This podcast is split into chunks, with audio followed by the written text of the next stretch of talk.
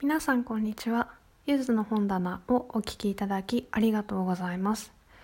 今回は2021年に私が初めて読んだ作家さんの中から素晴らしいなと思った方をご紹介したいと思います。今回はイギリスの方に絞ってご紹介します。2021年はですねあのいろいろな要所を読むことができたんですけれども中でもあの初めて読む作家さんがたくさんいました。2020年はどちらかというと好きな作家さんの本とかシリーズとかをあの読むっていうことが多かったんですけれどもあの2021年にはいろいろな、えー、まあ、ミステリーサスペンスの分野がほとんどですけれどもその中でえー、いろいろな作家さんに挑戦できたことが良かったなと思っています。えー、早速ですねその中から、えー、私が特におすすめの作家さんを、えー、5名ですねお送りし、えご紹介します。まずはじめに、え CL テイラーさんですね。この方本当に2021年特に読んだ作家さんの中でもかなりおすすめです。えー、プロフィールですがサンデータイムズ紙のベストセラー作家で、えー、2019年秋のリチャードジュディブッククラブに選ばれた「スリープ」を含む心をつかむサイコロサイコロジカルスリラーを執筆しています、えー、彼女はウスターで生まれ2014年にフルタイムの執筆活動を開始しました。現在はパートナーと息子さんと一緒にブリストルに住んでいらっしゃいます。えー、今プロフィールの中でも、えー、言及しました「スリープ」ですね。こちらも本当に素晴らしい作品で。あの私も、えー、ブログの記事の方で、感想ですとかあのあらすじなんかをご紹介していますので気になった方は是非読んでみてください。えー、プロフィールにもありました通りサイコロジカルスリラー、まあえー、心理スリラーですねが、えー、お得意のジャンルでしてあのヤングアダルトの作品も書かれていてそれも読んだことがあるんですけれどもあの普通の作品と、えー、全く劣らないあの若い方向けですけれども大人が読んでも十分に楽しめるような、えー、作品でした。でこの方のサイコロジカルスリラーは本当にあの1ページ目から最後のページの最後の1行まで本当に緊張感と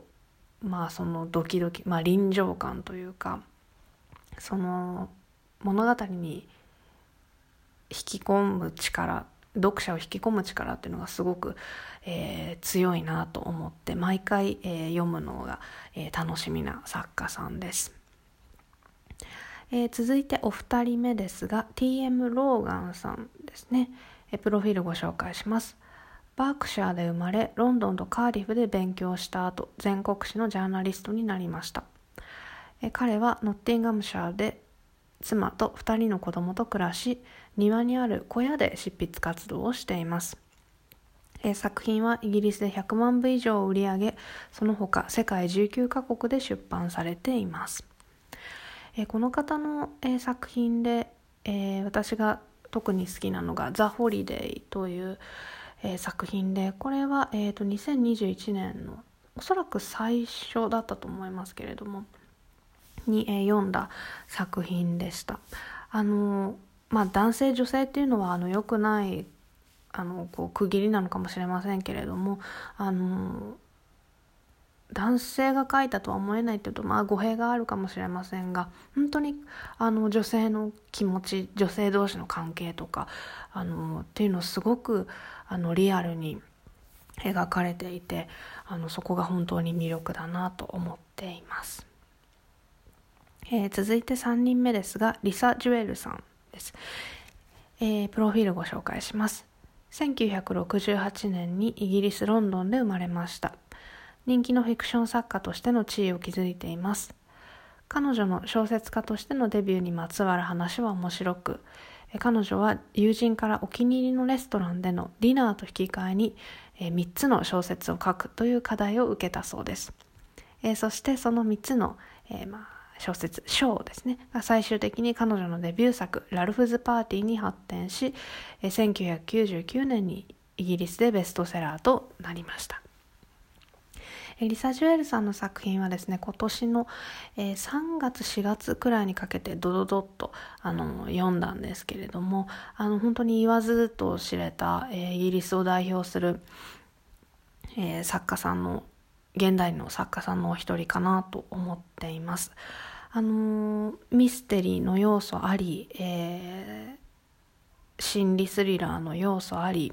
で私が特にあのリサ・ジュエルさんが素晴らしいなと思ってるのがあの社会問題をあの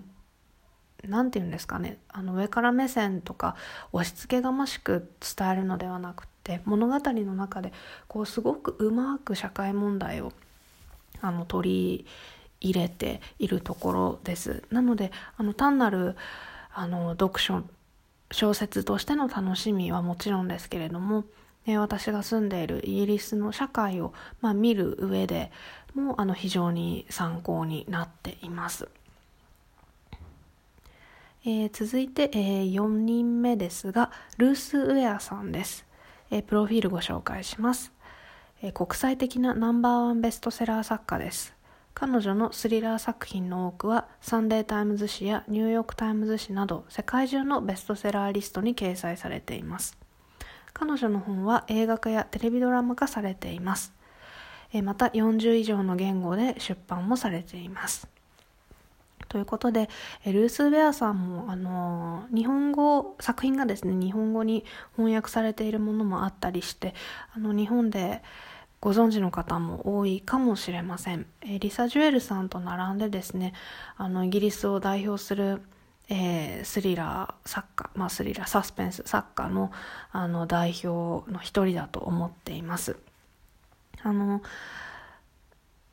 サスペンススリラーのあの要素はもちろんですけれどもあのちょっとえっと、フーダニットというかミステリーというかあの謎解きみたいなところの面白さもすごくあって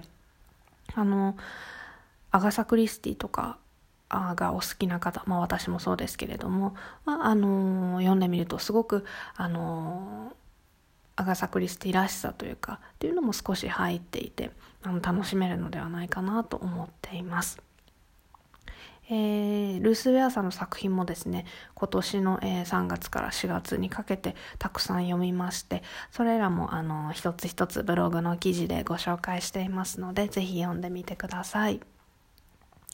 え、そして最後になりましたが、えー、5人目ですね、えー、サム・キャリントンさんです、